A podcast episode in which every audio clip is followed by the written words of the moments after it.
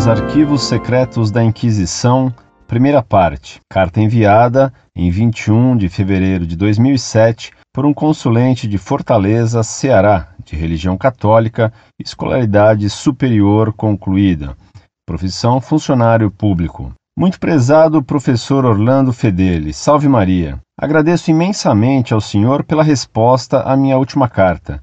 Desejo-lhe, bem como a todos os membros da Monfort, uma santa quaresma. É difícil encontrar livros que nos instruam e informem retamente acerca da Inquisição, o assunto preferido dos inimigos da Igreja.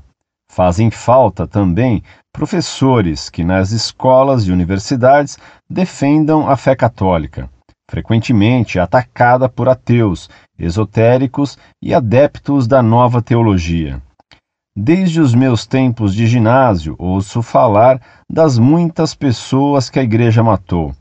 Tal afirmação tem um objetivo claro: fazer que percamos a fé na igreja e a abandonemos, privando-nos da união com o Papa, da profissão da fé revelada por Deus e dos sacramentos que nos comunicam a graça santificante.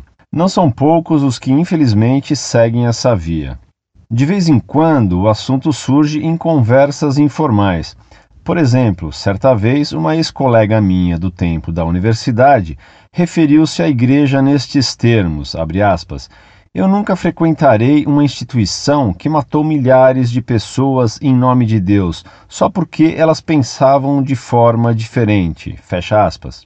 Tal afirmação parece um protesto justo e incontestável. A Igreja seria injusta porque não respeitaria a opinião dos que pensavam de forma diferente dela. Eu poderia ter respondido à minha ex-colega: se você tiver um filho e ele começar a andar em companhia de pessoas que ensinem a roubar, a desprezar os estudos e a ser desrespeitoso e violento com os pais, você fará tudo para afastá-lo dessas más companhias, usando até de dureza, se necessário. Isso para o bem dele. Você mesma não pensará duas vezes antes de ir contra a opinião dos que querem desencaminhá-lo, pois respeitar tal opinião e deixá-la contaminar seu filho é condená-lo a se tornar, no futuro, um bandido, um marginal. Você, então, se oporia energicamente ao erro, pois foi da mesma maneira que a Igreja agiu para proteger os filhos dela durante a Inquisição, e age ainda hoje, mas com outros meios. Com a diferença que a Igreja não apenas protege a nós, seus filhos, das falsas doutrinas que podem perder nossas almas, mas também pune os hereges e os maus, embora não com os rigores de antigamente, enquanto a mãe de família apenas pode fazer o possível para separar o filho das más companhias. Mas minha ex-colega não queria ouvir estes argumentos. Então, nada falei. Seria jogar pérolas aos porcos. Por esse simples exemplo, se vê como a Inquisição ainda é o assunto mais polêmico e mais difícil de tratar. Há alguns meses foi exibida no canal de história uma série chamada Arquivos Secretos da Inquisição. Gosto muito de documentários, como se anunciava ser uma série de programas baseados em fatos recém-descobertos nos arquivos do Vaticano, fiquei curioso para assistir e assim fiz. A maneira como o assunto foi tratado não me surpreendeu nada se disse a respeito da heresia ser um mal que leva os fiéis a ofenderem a Deus porque passam a negar as verdades que ele revelou e confiou à Igreja.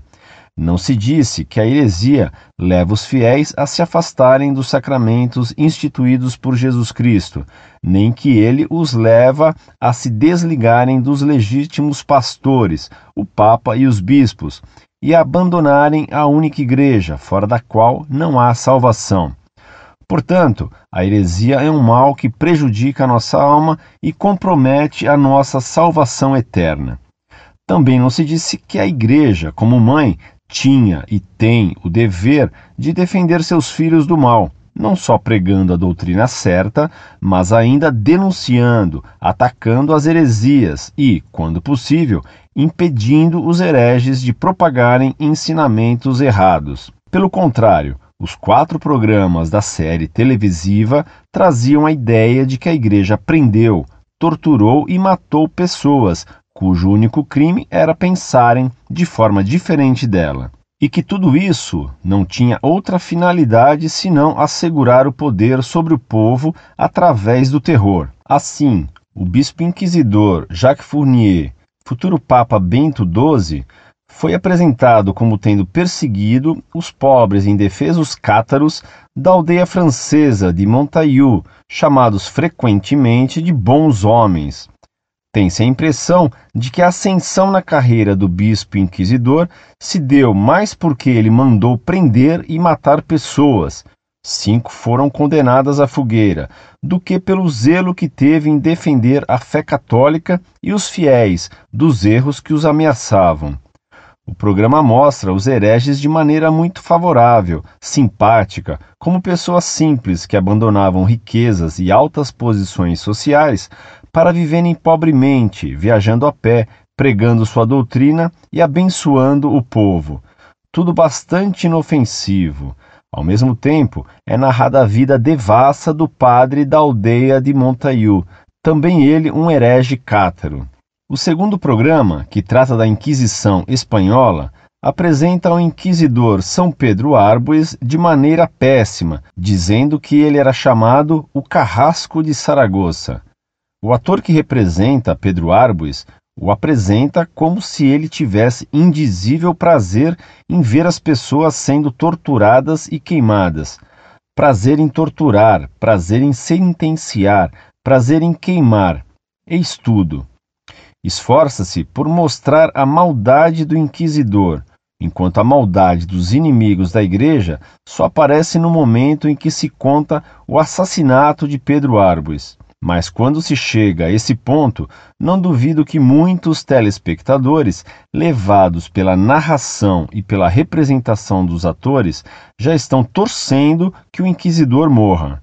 No final da narrativa, o programa leva o telespectador a ficar ainda mais horrorizado quando diz que Pedro Arbues foi depois canonizado pela Igreja e tornou-se santo. Procurei mais informações sobre o padre inquisidor de Saragoça e pude verificar que ele é mesmo santo, e um grande santo, pois é também mártir.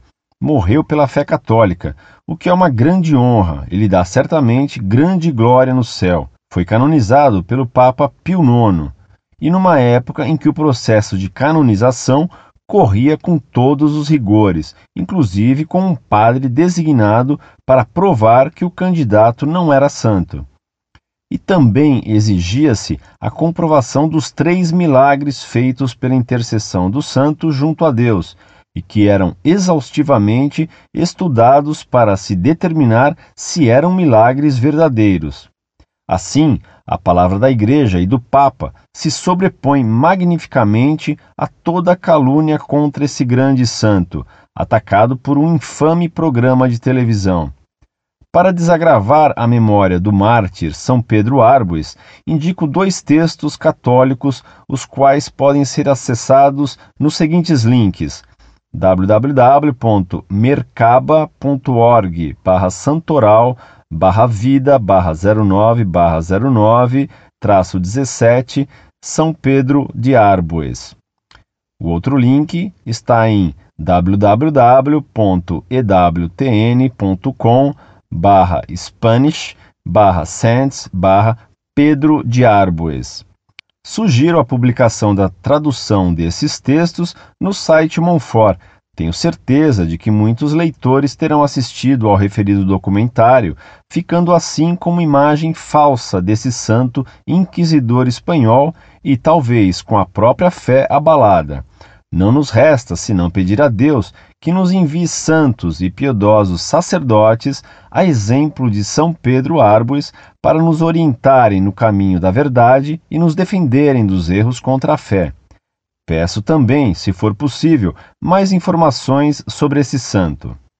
O terceiro programa trata da Inquisição em Veneza, no século XVI, explorando ao máximo o rigor com que o Papa Paulo IV atacou a heresia protestante, bem como as novidades e o progresso da ciência. A Igreja Católica é vista, assim, como inimiga do progresso científico. Quem assiste ao programa tem a impressão de que não há escapatória para a Igreja. Depois de mostrar o mundanismo do Papa Leão X e dos bispos da Cúria Romana no século XVI, o episódio sugere que o único prelado contrário a esse mundanismo, o cardeal Gian Pietro Carrafa, tornou-se um monstro sanguinário depois de sua ascensão ao trono de São Pedro, como Papa Paulo IV. Como se vê, escolhe-se o aspecto mais apropriado a mover as opiniões contra a Igreja. O quarto programa critica o Papa Pio IX por ter ordenado o rapto do menino judeu Edgardo Mortara, separando-o dos seus pais e irmãos judeus em 1858. A maneira como o episódio é apresentado leva o telespectador a repudiar a atitude do Papa. Sabemos que Edgardo Mortara foi batizado secretamente pela empregada de sua casa, fato sobre o qual o programa lança dúvida. O Papa Pio IX, depois de saber disso, tinha a obrigação de educar o menino como cristão, pois o mesmo havia se tornado membro da Igreja pelo batismo. Teria sido um pecado de omissão do Papa deixar o garoto em seu lar judeu, onde nunca abraçaria a fé em Cristo, nem poderia crescer nela. A preocupação do pontífice era a salvação eterna de Edgardo. Essa salvação estaria em risco caso o menino, sendo agora cristão, crescesse em meio aos judeus, que não acreditam na divindade de nosso Senhor Jesus Cristo, nem o aceitam como Messias redentor. Por isso, foi necessário levar a criança para Roma. Tal ação foi possível porque Pio IX, sendo soberano dos estados pontifícios, poderia ordenar que isso fosse feito.